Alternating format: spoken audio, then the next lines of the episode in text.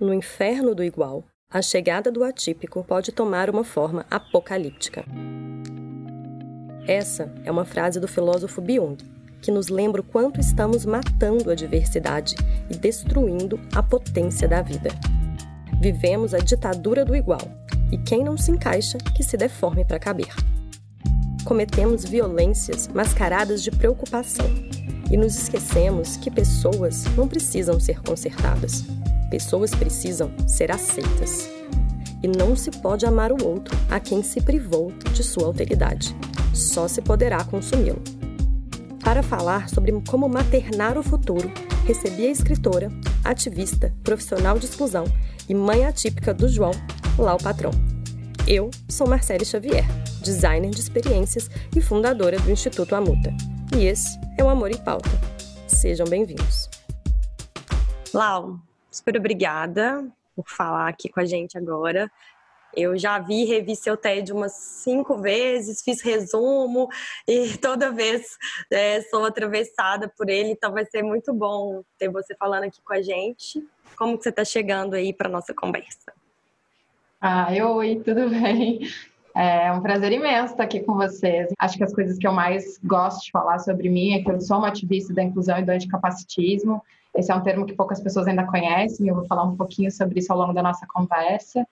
É, e também eu queria dizer que eu sou cofundadora da Ponte, porque esse é um projeto muito lindo que está indo para a rua. É, essa coisa de ser ponte também vai aparecer um pouco na nossa conversa, que eu acho que é uma outra palavra para mim, ferramenta. É engraçado quando eu penso em me apresentar e listar as coisas que eu sou, é que todas as coisas que eu sou hoje, que eu faço, tem muito de mim, obviamente, mas são todas coisas que foram construídas a partir da minha maternidade. E é isso que tu disse, né? Eu sou mãe, e daí explicando um pouquinho, eu sou mãe atípica e rara do João Vicente. Eu gosto sempre de explicar esses termos, porque eu acho que não é todo mundo que entende ainda, ainda precisa de uma legenda. E mãe atípica significa que o meu filho tem algum tipo de deficiência, é uma pessoa com deficiência. E mãe rara fala sobre a doença rara de causa genética que ele tem. E não, essas duas coisas não são uma coisa só, são coisas diferentes.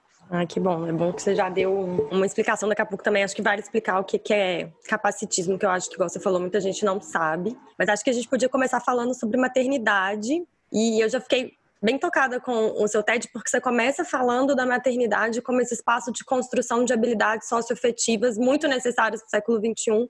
Esse é cito Lifelong Learning, eu trabalho bastante com aprendizagem dentro de empresas. E eu acredito muito em habilidades socioafetivas como base para a gente construir um futuro que a gente quer estar. E a gente tem uma visão meio romantizada, às vezes, de amor, né? Ai, amor. E quando eu falo de amor, eu estou falando aqui de uma visão não romantizada em relações baseadas no afeto. E eu acho que essas, essas, essas habilidades socioafetivas, elas são construídas muito por essas relações. E eu acho que é uma coisa que a gente aprende pouco e ainda é pouco valorizada. Então, eu não sou mãe, acho que vale você contar um pouco. E aí minha pergunta, minha primeira pergunta é como que a maternidade é para você esse espaço de aprendizado dessas habilidades socioafetivas e por que que esse lugar de afeto, amor e cuidado você vê como um, um, uma coisa tão importante para a gente construir melhores futuros? A minha maternidade, ela é vivência, mas ela também é fonte e combustível do meu conhecimento.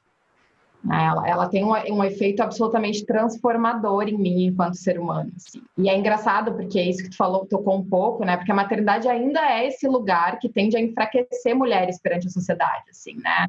Que tende a enfraquecer mulheres perante o mercado de trabalho, como se ser mãe diminuísse o nosso poder de ser mulher, criativa, abundante em várias outras coisas. É, inclusive, às vezes é critério para não contratação, né? Ainda mais uma maternidade como a minha, a gente vê que muitas mães atípicas não conseguem se colocar no mercado, é porque são mães atípicas, porque existe uma visão do mercado que essa mulher ela vai ser limitada no seu trabalho, né?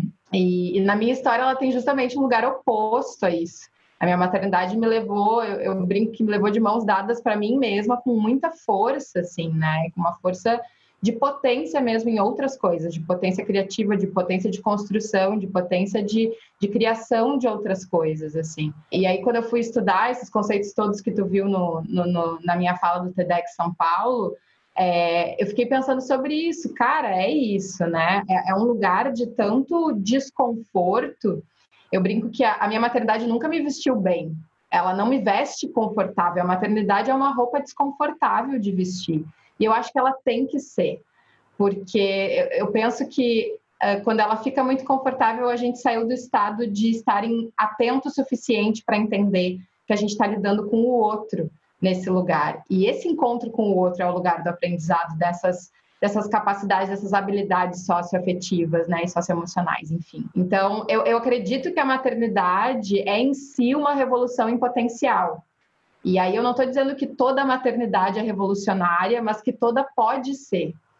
É, e acho que não tem como falar isso sem pensar que cada maternar vai ser atravessado por um monte de coisas da nossa estrutura social que podem fortalecer ou enfraquecer uma vivência de formas muito diferentes, né? Então, que mãe é essa, de que cidade, de que bairro, de que cor, com que carga de trabalho, com que oportunidades, classe social, religião, cultura. Então, são muitos atravessamentos em cima de uma mulher né, nesse lugar da maternidade.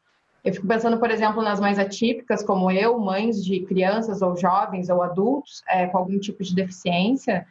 A maioria dessas mulheres é solo, por exemplo, no Brasil, né? São as únicas responsáveis financeiramente, emocionalmente, as únicas cuidadoras por seus, dos seus filhos. Então, como é que estão essas mulheres para pensarem no seu maternário? Qual é o espaço delas para pensarem nesse lugar? Então, por isso que eu digo, é uma revolução em potencial, mas isso, não, isso tem milhares de atravessamentos, né? Mas é essa revolução em potencial porque o maternar é isso, assim, é um confronto muito profundo da gente com o outro, porque os filhos são o outro. Né? Também tem uma tendência da gente não compreender isso muito bem, mas o, os filhos são outro, um outro que é diferente, que é desconhecido, que está se descobrindo e que a gente também precisa descobrir. E é um outro diferente, desconhecido, que está fora da gente, mas que está profundamente conectado. E aí a gente está nessa sociedade que vende um pouco essa maternidade como algo que toda mulher nasceu para fazer, que toda mulher sabe dar conta, a maternidade dos livros cheios de regras, né? Qual é o passo a passo de um bebê, como tem que ser o desenvolvimento de uma pessoa, qual é o ritmo certo, qual é a prática certa. E, além de tudo, isso traz uma tendência imensa para aumentar ainda mais o fenômeno da culpa materna sobre toda e qualquer coisa, né? Mas a gente esquece muito de falar o que, para mim, é o ponto principal quando eu penso em maternidade, que é esse reconhecimento do outro, né? Que pode ser menor do que eu, que pode ter saído de dentro da minha barriga ou não, que pode ser essa criança pequena e ainda assim é um outro, que eu amo muito, que eu estou profundamente conectada, mas que não sou eu e precisa ser respeitado enquanto outro. A gente tem muita essa dificuldade de efetivamente respeitar os outros, né? Uh, tenho entrado muito nessas discussões profundamente. Estou dando um curso online agora, a gente está entrando nessa discussão profundamente do que é respeito. E respeito são coisas diferentes para cada pessoa, né? Então, a gente sempre vai ter dificuldade de respeitar o outro, porque é difícil mesmo entender o que, que cada relação pede como respeito, assim. E a, a forma como os afetos se dão, na sua grande maioria, a gente tem uma tendência muito grande de silenciar as diferenças, de silenciar a dor do outro a partir de uma crença nossa, de silenciar a voz do outro para tentar colocar a nossa. A gente tem tendências colonizadoras do outro no afeto. Né? Então a gente entra nesse relacionamento e aí não importa se é filho, se é um amigo, se é um amor, enfim. E quando a gente percebe, a gente está desejando que o outro mude, ou a gente está desejando mudar o outro, né? É, para que ele se relacione com a gente, para que ele se torne mais parecido comigo, com o meu umbigo. E com o filho é isso, acontece o mesmo processo. E acho que talvez com o filho, às vezes, ainda seja mais radical, porque a gente tem essa ideia de que esse filho é a nossa continuidade, né? Isso é muito é, é, muito vendida essa ideia de que o filho é a nossa continuidade, é a nossa forma de se eternizar no mundo, é, que eu até acho que é de uma forma energética, de uma forma da, do, daquilo que a gente viveu, daquilo que a gente deu, daquilo que a gente aprendeu, mas não essa continuidade da Laura na Terra, né? Não é sobre isso, assim. Então, amar o João, bem mais do que estar aqui para ele, bem mais do que estar ao lado dele, ou todos os esforços externos que eu faço, Amar o João, para mim, foi um processo principalmente do quanto eu estou disposta, ainda é, né, todos os dias, o quanto eu estou disposta a mergulhar fundo em mim mesma, assim, e conhecer e reconhecer os meus próprios buracos. E quando eu me disponho a fazer isso, a partir desse outro, né, a partir desse afeto que me pede por espaço e respeito, eu me transformo, e aí, quando eu me transformo, eu, me, eu, transformo a minha relação não só com ele, mas eu transformo a minha relação com todos os outros que cruzarem o meu caminho. E o eco disso, o eco dessa potência de transformação, esse mergulho no autoconhecimento impulsionado por amor, que, que, é muito forte, o mergulho no autoconhecimento impulsionado por amor, ele tem uma, uma força muito grande. Esse eco que a gente não sabe nunca onde acaba, né? Quantas pessoas serão impactadas em cadeia a partir dessas micro-revoluções que eu fiz aqui por amor ao João? É, então, eu acredito muito nas micro-revoluções. Tenho falado muito sobre isso, tenho pensado muito sobre isso. Às vezes a gente olha para o nosso trabalho e pensa, cara, eu vou atingir, sei lá, três pessoas com isso que eu faço, ou dez, ou cinquenta. E olhando para um todo, e eu sou dessas pessoas que sempre a face, quer olhar para o todo, parece um trabalho de formiguinha quase, sabe, quase que quase não vale a pena, que é quase inútil, assim. E aí comecei a refletir muito sobre o poder dessas micro-revoluções e do eco delas que a gente não sabe onde acaba. Então, estou partindo agora para uma fase em que eu estou acreditando muito nisso, sabe? Na micropolítica, naquilo que a gente faz todo dia, no um para um, na força das nossas tentativas intencionais, assim. É, eu estou acreditando muito nesse processo de diante de um afeto, diante de uma relação, diante de feridas que a gente se causa nesses encontros com os outros, é, nessa coisa de mapear e agir, sabe? Mapear e agir. Eu vi isso hoje, vou mapear e vou agir. E de novo, e de novo, e de novo, numa construção contínua que vai gerar isso. Vai gerar transformação minha, vai gerar transformação do outro e vai gerar transformação em eco. Nossa, acho que você traz muitos, muitos pontos, assim, que, que acho que valem ser só ressaltados, assim. É, tem umas coisas que eu gosto de, de ressaltar, que eu achei muito, muito lugar, muito legal. Primeiro que você falou essa coisa da maternidade tender a enfraquecer as mulheres no mercado de trabalho. E aí eu acho que é, essa conversa e todas as conversas que você e outras mães estão tendo, tomara que para as próximas mães seja um espaço de nossa, você é mãe, não, então vem, vem para cá que a gente está precisando dessa energia nessa empresa. É, eu espero muito que a gente saia um pouco desse lugar, né, da produtividade. Quantas horas vai trabalhar por dia? E não é sobre isso, né? Eu acho que isso é muito forte, assim. E essa coisa da, da do respeito ao outro e desse mergulho, desse é, mergulho no autoconhecimento por amor, né? Então, é, eu me encontro com o outro e isso para mim é muito forte, porque às vezes a gente acha que a gente vai é passar por um processo de autoconhecimento sozinho. E aí eu percebo que a gente faz isso muitas vezes no encontro com outro, né? Então, assim, no meu encontro com outro, opa, peraí, aconteceu alguma coisa, né? Então, a gente vai, igual você falou, mapeando e agindo de forma diferente. Eu acho isso muito legal, muito importante. E aí, quando você fala das tendências colonizadoras, a gente falou bastante disso aqui também. É, tem a Asa, a Asa, ela é, assim, vale muito a pena. Quem não viu a Asa, ver, assim, ela fala muito disso. E aí, eu, é uma coisa que ela traz, e eu acho que você traz em outras palavras, mas traz muito também, que eu queria que você falasse um pouco, é dessa visão do que, que é universal, né? Então, assim, ela traz a visão do pluriversal. O que, que é universal? E aí, e aí você fala, né, que, peraí, eu, é, eu sou deficiente ou quando eu encontro com com o mundo eu sou deficiente, né? A gente teve uma conversa também com uma, com uma menina que ela, a gente estava falando sobre auto-amor e ela é, habita um corpo gordo e ela falou, eu nunca me vi como gorda, nunca me incomodei com isso, até que a sociedade me contou, peraí, olha só, você tem que mudar, né? Então, queria ouvir um pouco de você, o que, que você aprendeu como mãe do João na ampliação desse olhar para os diferentes corpos, para as diferentes, diferentes existências é, que você e o que você percebe que é capaz de transformar as relações a partir desse lugar, assim, de, de realmente perceber o que é pluri, não o que é uni. Essa coisa das crianças universais é um lugar muito é, é muito curioso a gente pensar sobre isso. Eu acho que foi, um, foi uma das coisas que, que eu mais me impressionei assim nos últimos tempos. Foi o momento que eu me dei conta que crianças universais não existem, o que parece um pouco básico agora a gente falando assim, mas foi quando eu me dei conta mesmo, internamente, né, que amor pode ser muitas coisas para diferentes pessoas, que respeito pode ser muitas coisas para diferentes pessoas, que violência é muitas coisas para diferentes pessoas, e que o fato da gente querer conceituar essas coisas é extremamente violento. Né, e vai violentar muitas pessoas no caminho. Então, essa para mim foi uma das sacadas assim do, do último ano, muito fortes, que mudou muito o meu trabalho inteiro, assim, ficar pensando sobre isso e sempre se questionar. Eu tenho, eu tenho feito essa provocação com as pessoas. Duvidem de vocês mesmos diante de, de, uma, de uma situação, né? Duvidem das suas crenças, duvidem das suas respostas automáticas. É, se questionem antes de questionar o outro. Porque a gente tem uma tendência de questionar daí a crença do outro, né? Como se a nossa fosse universal, e isso também.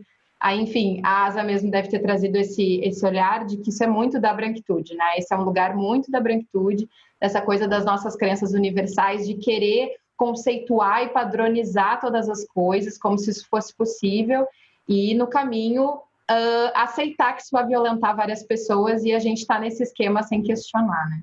A minha história é um pouco diferente, assim, é como isso chega até mim, é, porque eu sempre gosto de dizer que é, eu tenho um filho com deficiência hoje, mas eu vivi 25 anos da minha vida sem conviver com absolutamente nenhuma pessoa com deficiência, que eu acho que é a realidade da, de boa parte das pessoas. É, e quando eu descobri que quase um quarto da população brasileira tem algum tipo de deficiência, isso foi uma coisa que me impactou muito, assim, né? Como é possível ter vivido 25 anos da minha vida sem ter, sem saber que essas pessoas existem, né? Ou achando até que essas pessoas não existem, ou existem em muito pouca quantidade, assim, era, que era um pouco a minha fantasia, né? Então, e o João é uma criança que nasce como um filho típico. A gente fala filho típico aquele que tem é, o seu desenvolvimento dentro do padrão, assim, né? Aquele desenvolvimento que está lá no, nos livros com as regras, o livro Encantadora de Bebês, esses livros que eu não recomendo é, mesmo.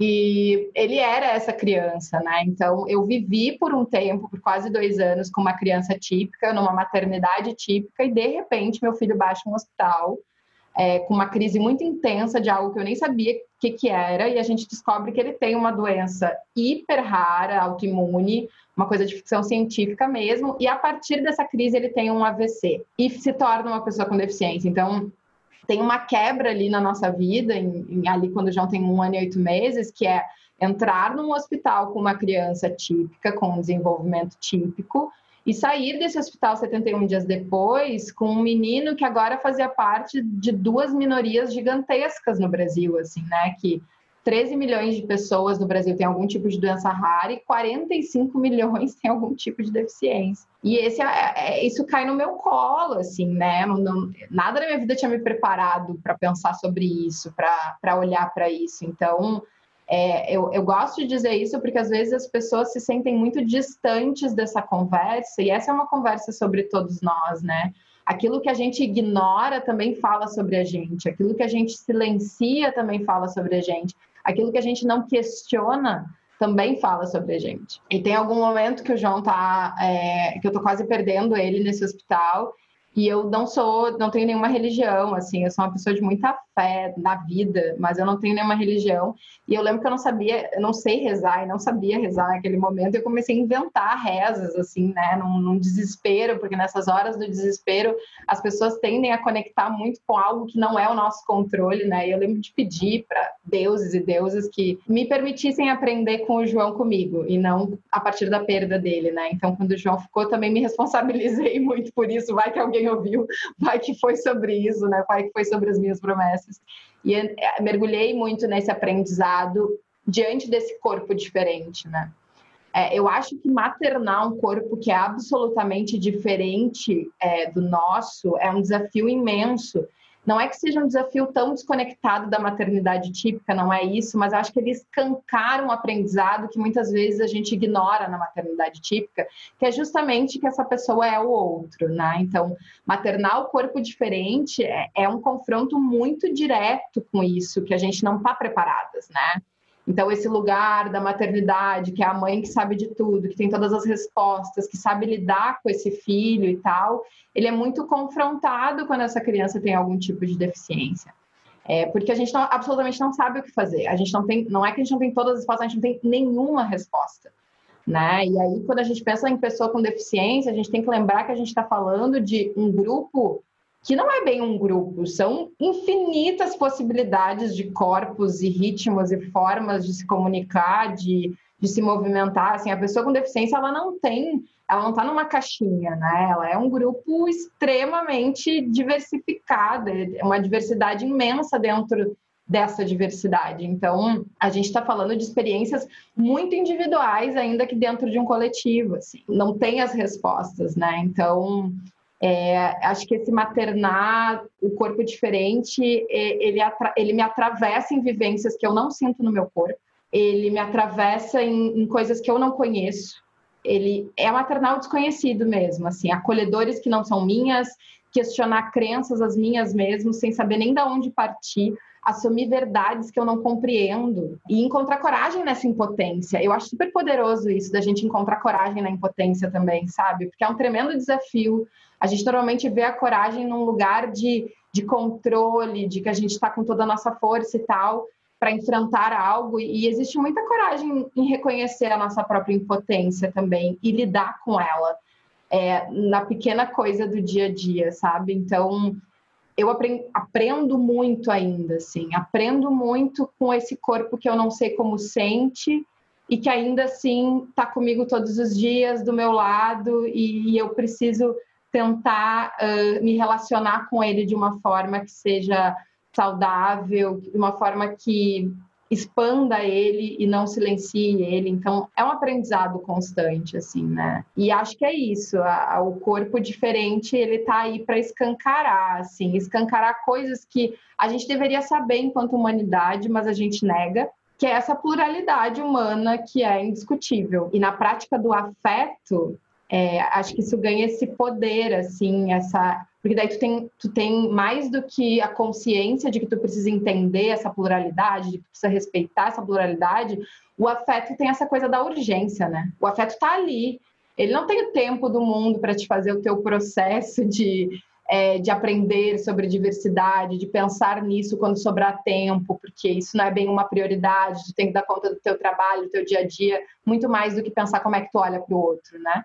Então, quem não tem, é, eu acho que essa é a diferença, assim, da, da, da maternidade atípica ou do, das relacionamentos mais próximos, é que o afeto pede urgência, o afeto não tem tempo para esperar, o afeto pede que a gente compreenda urgentemente que existem outras formas, outras possibilidades, que o outro é diferente.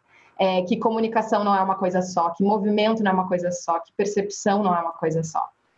E esse é um lugar de muito desconforto, muito, porque a gente foi criados para achar que existem as crenças universais. A gente, foi, a gente se organiza a partir, a gente organizou a nossa humanidade a partir dessas crenças universais, e quando a gente fala, cara, isso não existe, a gente se sente meio perdido, assim, né? Para onde eu vou então se isso não existe? Qual é o meu guia? É, mas é um lugar de desconforto que também é um lugar de expansão muito muito forte, assim, e talvez seja o maior lugar de expansão, justamente esse lugar de tanto incômodo. E aí eu venho, na minha experiência, eu venho a partir dessa maternidade, então, que me incomoda, que me desconforta, que me coloca num lugar onde eu não sei nada e eu preciso achar coragem nesse não saber para descobrir todos os dias um pouco. E aí eu saco, cara, isso não é sobre a minha relação com o João. Isso é minha relação sobre com qualquer outra pessoa. Isso é minha relação com a minha mãe, isso é minha relação com as pessoas que eu trabalho, isso é minha relação com os meus afetos. Isso é sobre me relacionar, isso não é só sobre a minha maternidade, né? Por isso que eu acredito muito nessa. Eu, eu acredito muito no afeto como lente, como filtro escolhido, assim, né? Para além desse lugar romantizado do amor que tu falou, que eu acho que mais nos atrapalha do que nos ajuda no entendimento disso, eu acredito num afeto estratégico, assim, que a gente realmente usa como ferramenta para as nossas escolhas, para a busca de soluções, para as nossas decisões diárias, assim, né? E o afeto estratégico é justamente esse olhar atento para as pessoas, é esse respeito ao outro, ao desconhecido, não importa quem ele seja. É quando a gente se posiciona dessa forma. Não, as crenças não são universais. Eu preciso estar muito atento, eu preciso escutar esse outro, eu preciso permitir que ele seja, né, que ele componha isso comigo, assim. Então, é isso, assim, essa urgência dos afetos que nos traz essa possibilidade e aí expande para para outras pessoas, que é um pouco o que eu falei na primeira pergunta, né? Até onde vai esse eco quando a gente se transforma dessa forma? Como me transformar diante do meu filho me transformou com todas as pessoas e aí transforma outras pessoas nas suas relações e até onde isso vai? Nossa, eu amei afeto estratégico, assim, eu fiquei pensando muito nesse, nesse termo, nunca, nunca tinha é, ouvido, não sei se você fala muito desse, desse, dessa forma, Eu fiquei fui ao longo desse tempo criando uma definição própria para mim do que é amor, porque tem, né, a gente chama Coca-Cola, a gente chama nossa mãe, a gente chama, a gente chama tudo e a gente não ama nada ao mesmo tempo. Então é muito louco, né? E aí, para mim, toda vez assim, uma das definições que eu mais gosto de amor, e aí eu criei uma que é a Muta, que vem do Instituto Amuta, mas uma definição que eu uso para amor é, é tem muito a ver com se sentir visto pelo outro. E aí, para mim, eu uso de uma forma estratégica essa definição para mim, que às vezes quando eu estou no encontro com o outro, eu falo, peraí, eu não estou vendo o outro, então não estou amando. E aí eu faço o mesmo comigo, peraí, agora eu não me senti vista. E aí, chegar na própria definição de amor e de afeto, né? Me parece que. E, e usar isso de forma estratégica, assim, achei. E aí, eu, perguntando um pouco de afeto, como que você vê é, que é o papel do afeto e das relações, tanto para combater o capacitismo, e aí eu acho bom a gente falar o que é capacitismo, é, e para criar novos futuros possíveis, assim, né? Que quando eu, quando eu penso no futuro, diferente de muita gente, eu fico um pouco agoniada. Então, como que a gente pode criar melhores futuros a partir desse lugar? Tá, vamos para capacitismo primeiro, porque é isso, né? Eu brinco que capacitismo ainda é um palavrão, assim, ninguém sabe direito o que, que significa, mas está começando a circular mais e aí a gente precisa ficar retomando mesmo e conversando bastante sobre isso. O capacitismo é o termo que a gente usa para falar do preconceito contra a pessoa com deficiência. Ele é muitas coisas, né? Mas assim, é essa ideia de que uma pessoa com deficiência não é bem humana, ela é uma subhumana, ela está numa outra categoria. E ela vai ser vista e tratada dessa forma de diversas maneiras, né? Então é a pessoa vista como inválida, como incapaz. Antes mesmo de tu falar com ela, tu já acha que ela é incapaz e inválida. E é essa pessoa que está fora do padrão que foi definido como normal e como perfeito, que são justamente duas palavras que eu ando questionando muito, porque tanto normal quanto perfeito não foram palavras criadas para falar de gente, foram criadas palavras criadas para falar de métricas da matemática, assim. Né? E como elas foram trazidas para métricas de ser humano é uma dúvida imensa que eu tenho, mas eu já eu tô eu tô olhando para isso e a gente tem um momento ali que a gente começa é, no mundo a ter várias teorias mecanicistas do corpo humano, assim, né? Descartes mesmo falava que o corpo é uma máquina de ossos e sangue. E aí o corpo foi, começou a ser visto mesmo como uma máquina que precisa desempenhar papéis. E se ele não desempenha papel, ele precisa de conserto. E aí vem uma ideia muito forte de busca de cura das pessoas com deficiência, que é uma coisa super capacitista em várias questões. É, e, e, assim, e se esse corpo humano não der conta de ser consertado, de ficar menos deficiente, prestar para alguma dessas funções, já que ele é uma máquina, é, então ele pode ser descartado, então ele é inválido, então ele não serve para a nossa sociedade, né? E um outro questionamento que eu fico pensando, né? Então que são, pessoas com deficiência são vistas como fora do padrão, quem definiu esse padrão? Né? E aí eu faço essa pergunta para que a gente pense que quem definiu esse padrão historicamente são filósofos, matemáticos, é, estudiosos que foram criando é, teses e crenças e coisas que a gente não está questionando, são coisas muito antigas que a gente não está questionando e continua tratando da mesma forma. E eu gosto de lembrar que esses caras eram caras como nós, sabe? São pessoas que tiveram ideias, que fizeram estudos, alguns, alguns que determinaram muitas coisas e ainda determinam coisas como se dá na nossa estrutura, que certamente tiveram coisas boas das coisas que eles inventaram e das coisas que eles criaram, e, mas tem os seus, os seus contras também, né? E a gente não está questionando isso. Então, eu gosto de lembrar que foram criadas, porque daí a gente pensa que a gente pode. Se foi construído, a gente pode reconstruir. Se foi inventado, a gente pode reinventar. Se esse poder foi dado para algumas pessoas, a gente pode, a partir de pessoas, reestruturar essas ideias, essas crenças, né? Então, o capacitismo, é, às vezes, ele é visto na superfície como uma coisa uh, meio simples mesmo, tipo, ah, algumas palavras que a gente não pode falar para pessoa com deficiência e tal.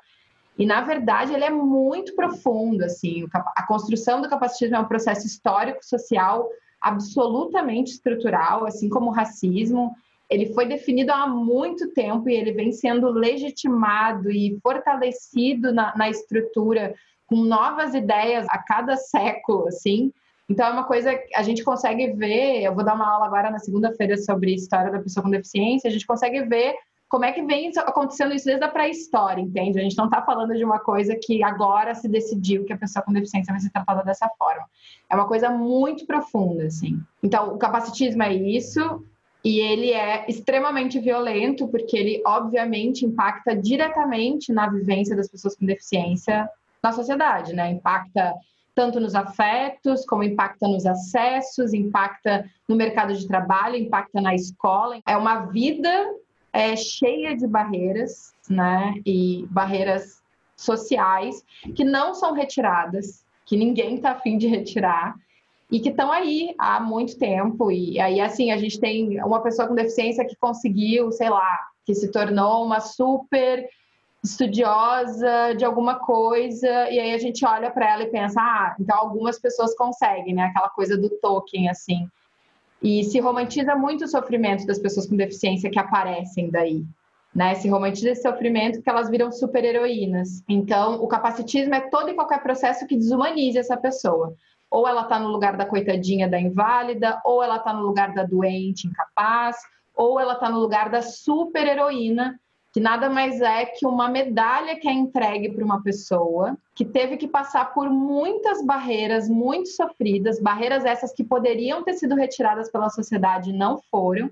E aí a mesma sociedade entrega essa medalha lá no final, quando essa pessoa conseguir com muito sofrimento passar das barreiras. Então, é, o capacitismo ele tem muitas facetas, assim, às vezes ele se esconde em cuidado. Ah, eu não vou levar fulano de tal numa viagem porque ele é frágil às vezes ele se esconde é, numa coisa de diminuir mesmo a pessoa, às vezes ele é uma violência explícita. A gente tem, por exemplo, números de violência doméstica assustadores com mulheres com deficiência. Assim, quando a gente compara na, nos percentuais, na verdade, mulheres com deficiência são mulheres que sofrem mais violência doméstica, porque muitas vezes os seus companheiros são os seus cuidadores também.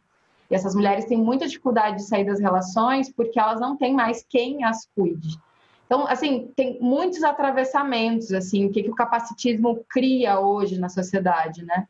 A gente tem um dado, por exemplo, que diz que só 1% das pessoas com deficiência no Brasil estão empregadas no mercado de trabalho. 1%.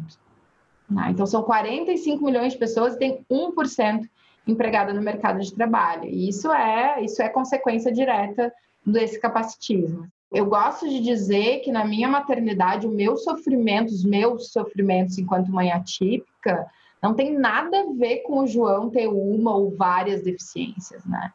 É, o meu sofrimento são pela sociedade ser capacitista, pela sociedade ser excludente, né? pela negação contínua e sistemática da existência dele enquanto criança, enquanto menino, enquanto gente né? Sempre sendo colocado nesses outros lugares que todos desumanizam a experiência dele enquanto João. É, eu sempre falo, João vai ser cadeira de rodas muito antes de ser João nos lugares que ele chega.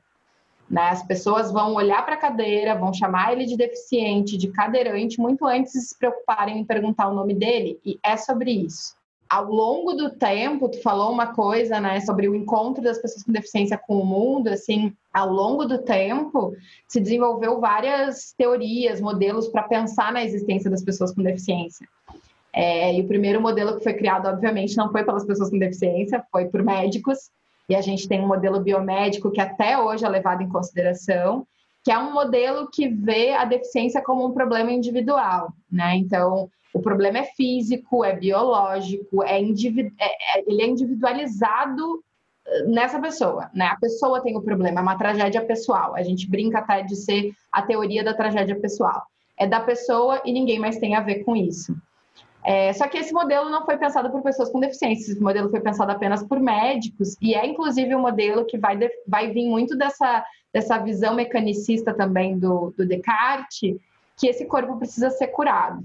E aí, diante disso, se cria todo um mercado de reabilitação. A indústria farmacêutica cresce muito diante de, de, desse modelo biomédico, que é o modelo de que as pessoas precisam ser curadas nas suas características. Talvez a gente nunca tenha entendido, a gente precisa entender a deficiência como uma característica dessa pessoa. Uma das características do João né, é ter deficiência.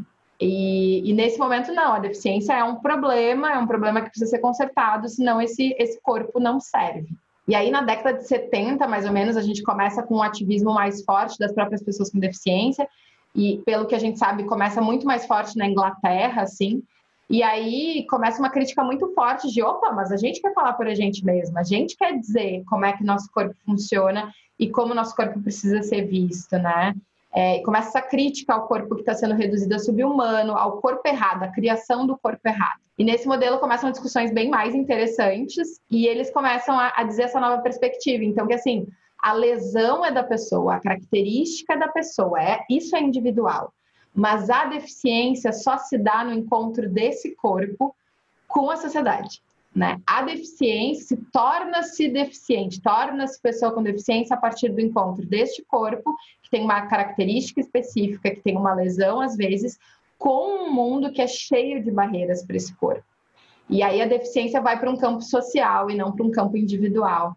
A gente ainda está brigando para que essa visão, embora isso seja antigo já, né, as coisas demoram muito tempo para conseguir é, mudar, mudarem de fato de uma forma mais ampla e mais coletiva, mas é, essa defesa, né, por esse, por esse lugar, que é um lugar onde as próprias pessoas com deficiência falam por si, é um lugar onde as próprias pessoas com deficiência, e aliás, hoje a gente tem muitas pessoas com deficiência é, produzindo teses, criando teorias e modelos absolutamente incríveis e que precisam ser vistos né, e que precisam ganhar espaço, porque esses sim são modelos uh, muito válidos e que podem mudar muito a forma com que tudo isso acontece e os atravessamentos de tudo isso. Mas essa ideia principal da gente entender que a deficiência não é da pessoa, até porque, de novo, pensando nas palavras, eu sou essa pessoa que vai atrás do dicionário para entender as palavras. Deficiência é falando de uma falha, né? É, falando daquilo que não é natural e que é uma falha de um corpo, né? Como é que a gente pode olhar para um corpo que nasceu dessa forma e dizer que ele não é normal, que ele não é natural, né? E que ele tem uma falha? Se, se esse corpo, se esses vários corpos, se essa pluralidade de corpos existe desde a pré-história, a gente tem indícios que esse corpo com deficiência, que são vários tipos de deficiência, existe desde a pré-história quem é que ousou classificar isso dessa forma, né? Qual é o corpo certo e qual é o corpo errado? Essas duas invenções elas caminham juntas, entende? É, para o corpo certo existir, para o corpo perfeito existir, ele precisa olhar para o corpo errado, ele precisa apontar para qual corpo não é o certo. Então, essa existência do padrão, do perfeito, do normal, depende diretamente da negação de vários outros corpos. E, e, essa violência é contínua e acontece todos os dias, assim. Eu acho que a potência das relações de afeto, indo para uma outra parte da tua pergunta em relação a isso, é a potência do afeto, né? É, Aí a gente pensar que esses corpos marginalizados são corpos que a eles é negado o afeto, tanto o afeto do encontro de amor, de paixão, né? Seja entre homem e mulher, mulher e mulher, homem e homem, enfim, quanto o afeto da família, é negado o espaço de criação, é negado o espaço de potência, é negado o espaço de trabalho, é negado, é negado o espaço de respeito numa equipe de trabalho é negado espaço em escola. Tem escolas que até hoje negam vagas para crianças com deficiência, embora seja lei que esse direito existe, é nosso. Isso foi conquistado há pouquíssimo tempo, mas foi. Então, assim, é negado tantas coisas, é muito negado o lugar do afeto para as pessoas com deficiência, né? Então, é, a transformação a partir desse lugar do afeto, para mim, é a única transformação possível, de verdade e é, e é esse lugar com força suficiente para transformar, né? E daí a gente volta para o que a gente estava falando antes, né? A urgência dos afetos, o quanto eles nos colocam em movimento e o quanto eles têm essa potência de transformar um para um e aí transformar em eco. E assim, a luta anticapacitista, ela é uma luta por humanizar corpos desumanizados. E como a gente vai humanizar eles, né? De que forma a gente caminha para humanizar eles? E eu não vejo um lugar maior do que esse lugar do afeto. Né? Que, é, que eu gostei muito da tua definição, pensando que amor é ser visto, né? A gente pode pensar nisso, né? Esse afeto que é ser visto, que é ser considerado, que é ter a sua verdade, a sua perspectiva colocada num lugar é, de protagonismo, assim. Eu gosto muito disso que você fala da, da humanização, né? Da, da, humanização dos corpos desumanizados. E quando eu conheci primeiro a, a as teorias da asa que ela defende, enfim, ela traz muito essa ideia de que a gente é considerado humano quanto mais a gente se aproxima do Senhor do Ocidente, que é um termo que se usa, que a gente pode imaginar que é o Leonardo DiCaprio.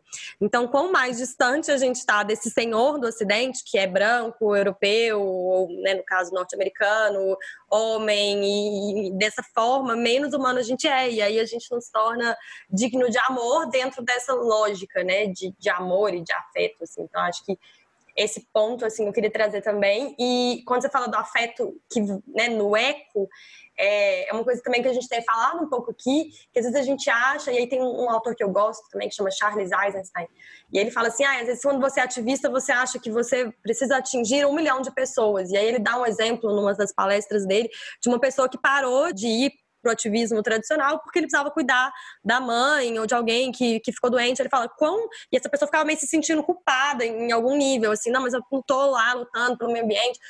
Quão mais importante é lutar pelo meio ambiente ou você construir relações né, de afeto, assim? E aí eu queria é, te ouvir também sobre como que você acha, que dicas que você daria, enfim, a partir da sua experiência como mãe, a partir do seu trabalho em inclusão, para pessoas que querem é, maternar o futuro e trazer essa lógica toda que a gente está falando de afeto, de cuidado, de amor para as relações. Então, tem, é, eu falei que ponte era uma palavra importante para mim, né? É, faz algum tempo, alguns anos que eu comecei a pensar é, qual é o meu lugar no mundo, assim, né? E aí pensando é, bem nos meus privilégios, né? Quem eu sou no mundo? Eu acho que essa pergunta é uma pergunta que, para partir para qualquer conversa, ela precisa ser feita, sabe? Quem eu sou no mundo? O que que o, que que o meu corpo representa na sociedade? É, e o que que meu corpo representa em relação ao outro? Porque quando a gente não sabe quem a gente é, a gente vai para essas conversas de diversidade, de inclusão, enfim, do que for, de crenças universais, é, a gente vai muito atrapalhados para essa conversa, né? A nossa chance de atropelar alguém, de magoar alguém, de violentar alguém são muito grandes. Me perceber quem eu sou, é, para mim, foi passo fundamental e acho que é passo fundamental para todo mundo, assim. Então, passar por esse processo de entender, né? Primeiro vem, para mim, vem a experiência da tragédia pessoal, então meu filho tem uma doença rara, eu descobri do nada, ele teve um AVC, eu quase perdi ele, a gente voltou para casa e ele voltou é, com uma condição muito diferente, né, do seu corpo, da, das suas habilidades, do seu desenvolvimento. Então, tragédia pessoal. Quando eu consegui sair um pouco disso, dessa vivência muito intensa daquilo que é umbigo, é, e eu entendi que muitas pessoas estavam vivendo tudo aquilo, que aquilo não era sobre o João, que não era sobre a minha experiência, que era sobre muitas, muitas pessoas no mundo. É aí um bilhão e tantas pessoas no mundo têm algum tipo de, de deficiência, é, é, mais ou menos um sétimo é, da nossa população mundial. E daí, se a gente pensar que todas essas pessoas têm mãe, a gente está falando em 2 bilhões e tantos de pessoas diretamente envolvidas nessa experiência de um corpo que não é que não é visto como normal e que é tratado como um subhumano no mundo, assim, né? Quando eu saí um pouco fora e saquei, nossa, isso não é sobre mim, isso é sobre muita gente. E aí saí um pouco mais fora e consegui entender que eu e o João, ainda dentro dessa vivência dele ter se tornado uma pessoa com deficiência, eu ser uma mãe atípica, que sim, é a principal responsável pelo seu filho que, e que teve que tomar muitas decisões difíceis para dar conta disso, que dentro desse lugar nós somos muito privilegiados ainda, né? É, porque acho que isso é muito difícil, às vezes, para as pessoas entenderem que dentro das suas tragédias pessoais, dentro dos seus problemas, dentro das suas vivências, que podem ser, sim, muito complicadas, ainda a gente vai, a gente precisa olhar para as camadas de privilégio, né? Isso é muito importante. Eu não acredito hoje em conversa nenhuma sobre diversidade e inclusão que não passe por como uma conversa séria sobre privilégio, porque isso altera completamente a experiência, né? Então, aí eu comecei a me perceber, né? Nossa, eu sou mulher, branca, é, eu sempre fui de classe média, eu tive acesso a um monte de coisas. O meu corpo nunca foi motivo para eu não ter acesso de alguma coisa.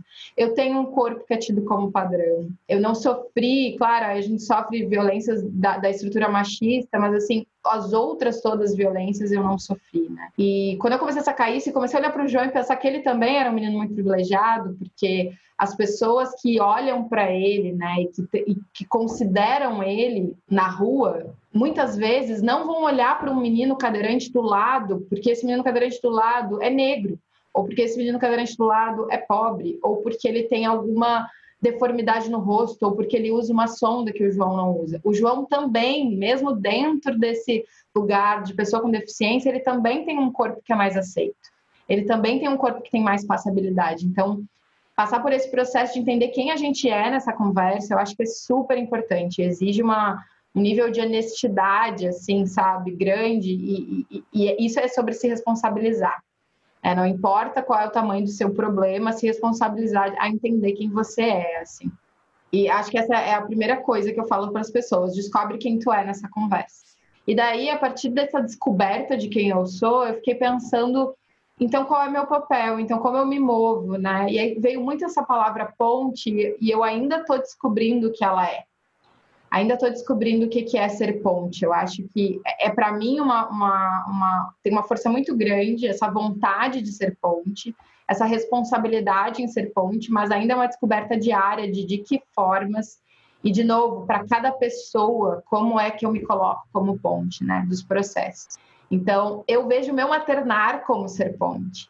Eu, eu entendo que maternar é ser ponte. Para mim é. Eu não quero definir coisas para o João, eu não quero entregar pronto, eu não quero silenciar. Eu quero ser ponte do processo dele, do processo dele de descoberta de quem ele é, de quem ele é no mundo e do que ele quer fazer com isso. E eu me coloco dessa forma diante dele nas menores coisas do dia, as maiores, e, e, e cuido para efetivamente poder ser isso. E aí, quando eu vou para um ativismo e, e depois abro mais um braço e isso vira trabalho também, essa é, uma, é, é, é, um lugar que me acompanha, assim, como ser ponte no ativismo de outras pessoas, como ser ponte no trabalho. Eu acho que o entendimento da ponte é isso, assim, a ponte não controla, sabe? A ponte não é algo que controla. A ponte é uma estrutura que permite. A ponte é uma abertura de possibilidades. É, se relacionar com o outro dessa forma é não querer controlar para onde vai quem atravessa, para onde vai esse outro, né? É realmente se disponibilizar a ser essa estrutura, é ser possibilidade, é ser portas abertas. E aí enxergar esse outro, né? Que pode ir para um lado, pode ir para o outro, pode decidir parar no meio da ponte, é, enfim, pode decidir não atravessar, inclusive. Então, eu, eu vejo meu maternar dessa forma e olho para o meu trabalho e para todas as coisas que eu faço assim, e tem sido um processo bonito de descobrir, ser ponte, de ver outras pessoas e aí começar a sacar que outras pessoas são pontes para mim e se colocam dessa forma, né? E, e, valorizar esses encontros e acho que sempre tem uma mão que nos pega e nos carrega, às vezes nem sabe, e a gente também pode ser essa mão que carrega pessoas, mesmo que que isso nunca seja falado, né? Não é um lugar colocado assim. Então, esse ser ponte é um lugar que eu gosto de pensar muito, para a gente pensar em futuro e para a gente pensar em maternar futuro. E a outra questão é que eu falo muito que o futuro é anticapacitista, né? E isso para mim, o anticapacitismo para mim, ele é maior do que pensar apenas na vivência da pessoa com deficiência. Obviamente que o primeiro olhar do anticapacitismo é parar a violência contra corpos com deficiência, e precisa ser, porque esse é o olhar da urgência, né? Esse é isso que a gente precisa fazer urgente. A gente precisa olhar para essas pessoas, parar de violentar elas de diversas formas é, incluir elas mesmo, né, de uma forma justa, com equidade. Mas quando eu me afasto um pouco de novo esse movimento que eu tenho mania de fazer, eu enxergo o anticapacitismo como uma possibilidade de uma mudança de paradigma da forma que a gente entende o que é ser humano. Né? E tu falou de produtividade lá no início da nossa conversa, e hoje a nossa avaliação, a nossa métrica do que é ser humano passa muito por esse lugar, né?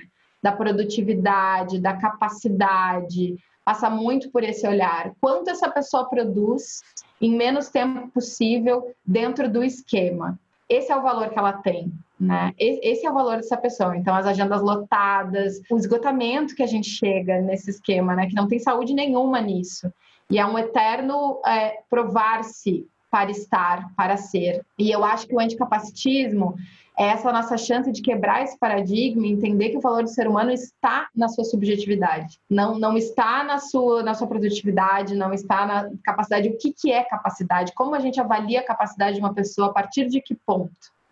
Né? A gente está partindo de novo de um ponto do perfeito, do normal, que precisa ser questionado, porque é uma métrica matemática. Então, é, eu acho que é essa nossa possibilidade de olhar para isso com profundidade e entender que o outro é sempre o outro. E que esse outro tem outras visões de amor, de respeito, de violência, e que esse outro tem outra possibilidade de capacidade, né? E que produtividade é uma coisa que pode ser sim colocada no individual e, e no ritmo de cada um e na forma de cada um. Então, eu vejo o anticapacitismo como essa potência de futuro em que a gente efetivamente olhe para os outros. Né? E aí eu entendo que criar crianças. É, bom, primeiro, maternar seres humanos já é uma imensa responsabilidade, né? Porque pensando nisso ou não pensando, a gente está maternando o futuro. A gente está maternando é, uma próxima geração. A gente a está fazendo isso pensando ou não pensando. A gente está maternando o futuro da humanidade. E aí, quando a gente pensa em maternar, em educar crianças com deficiência ou sem deficiência que sejam anticapacitistas, aí a gente está pensando num, num, futuro que efetivamente muda coisas de lugar. Que daí eu brinco, né? Bom, futuro sempre existe, mas que futuro é esse? É um futuro que a gente está vivendo um looping do que a gente já vive hoje, uma nova roupa do que a gente vive hoje, só uma, uma, maquiagem em cima de um passado, sabe? Sem questionar as coisas de lugar. Então, nesse looping, ou a gente realmente está maternando um futuro que é outro lugar, que se relaciona com as pessoas de uma forma diferente, que olha para o ser humano de uma forma diferente. E aí entende todas as palavras de uma forma diferente, entende o que é construção de uma forma diferente, né? E aí eu acho que tem vários desafios nesse maternar o futuro e as pessoas me pedem muito dicas, né? Como é que eu ensino meu filho a ser inclusivo? Como eu ensino meu filho a respeitar a diversidade? Como é que então eu faço parte desse movimento de maternar o futuro a partir das nossas crianças? E eu repito muito isso, assim, crianças não aprendem a respeitar pessoas que não existem. A gente não aprende a respeitar pessoas que não existem nas nossas vidas. Tá? Então, a gente não aprende a respeitar ideias de pessoas. Crianças, muito menos. Crianças não vão aprender nunca a respeitar ideias do outro. Né? Esse outro precisa existir. Esse outro precisa ser palpável. Esse outro precisa do afeto estratégico. Ele precisa da urgência dos afetos. Ele precisa de encontro para existir. Então, é, pensar em comunidades diversas. Como é que são nossas comunidades? Né? As comunidades que, que, que, cada um de nós está inserido, sejam comunidades de afeto, sejam comunidades profissionais, como são as nossas comunidades? A diversidade está nessa comunidade, a diversidade existe na nossa casa. Quem é que vem na nossa casa para sentar no sofá, para conversar, para dividir casa com os nossos filhos ou com a gente, né?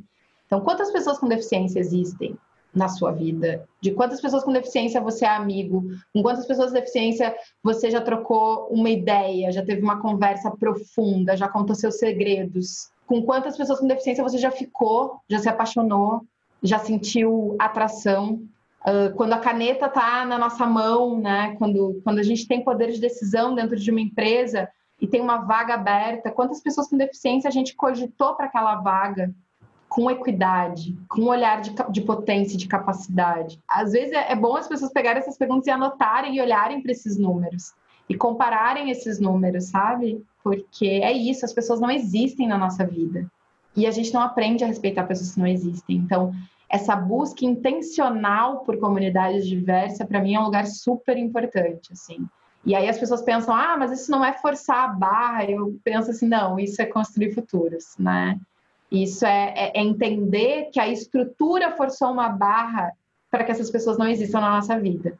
A estrutura força uma barra para que esse encontro não aconteça, para dividir pessoas, para deixar cada corpo no seu lugar e para que isso não mude de lugar.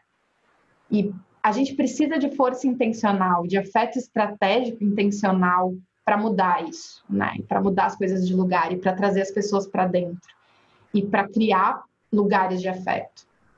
E a partir dessas comunidades diversas, e a partir desse afeto que daí se cria o natural, né? Porque quando tu bota crianças juntas, por exemplo, eu gosto muito de olhar para as crianças, porque eu acho que as crianças é, elas aprendem de uma forma muito mais simples que nós. Na verdade, os adultos estão precisando ser educados, não as crianças, né? As crianças são uma consequência da gente, assim. Se tu bota todas as crianças diversas, é, com uma educação que olha para essa diversidade, né, com adultos que estão ali olhando para essa diversidade, acolhendo essa diversidade, dando voz para essa diversidade, tu nunca vai precisar conversar sobre inclusão com essas crianças. E possivelmente várias palavras, inclusive capacitismo, pudessem ser riscadas do nosso vocabulário. Né? As crianças elas se resolvem no ambiente de afeto. É o fato de não existir esse ambiente que a gente está no lugar onde a gente está.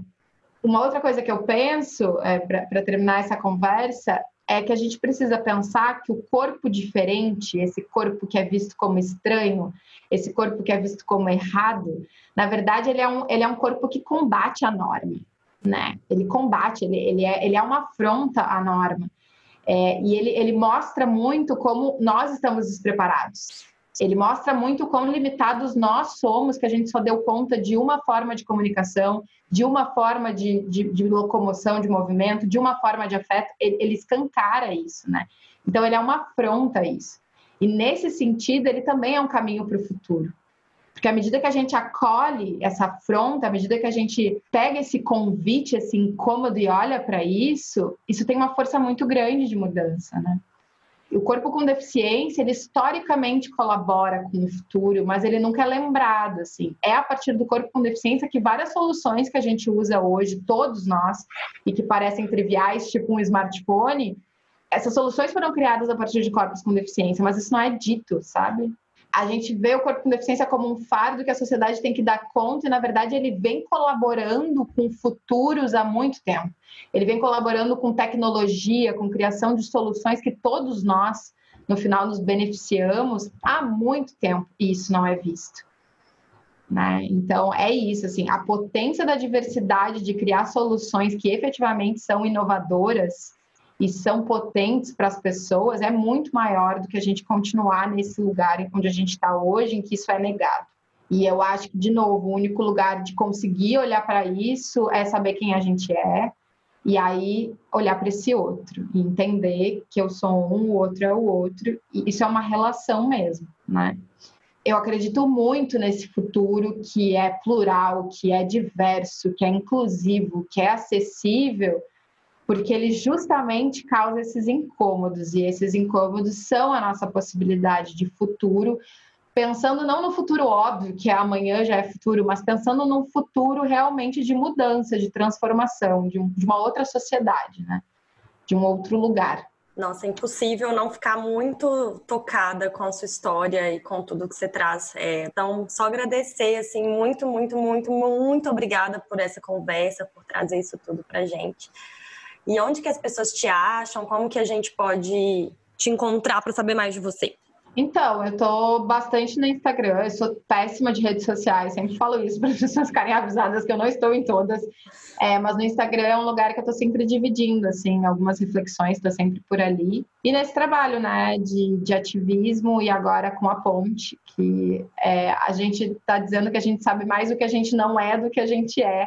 A gente não é uma consultoria de diversidade e inclusão, mas a gente está nesse lugar de busca de soluções de inteligência coletiva é, para esses futuros, para essa possibilidade de futuros realmente inclusivos, assim. Então, estou nesses lugares. É, o meu, no meu Instagram me acham no arroba laucepatron. Ótimo. Então, obrigada. Eu que agradeço. Muito, uhum. muito, muito, muito. Obrigada. Esse foi mais um episódio do Amor em Pauta. Muito obrigada para quem escutou até aqui. E não deixe de participar da conversa, se cadastrando para receber a nossa newsletter através do Instagram, Instituto Underline Amuta, ou no e-mail, amutainstituto.gmail.com. O podcast Amor em Pauta é uma criação do Instituto Amuta, com produção da Raval Music Branding. Até o próximo episódio e lembre-se de colocar o amor em pauta.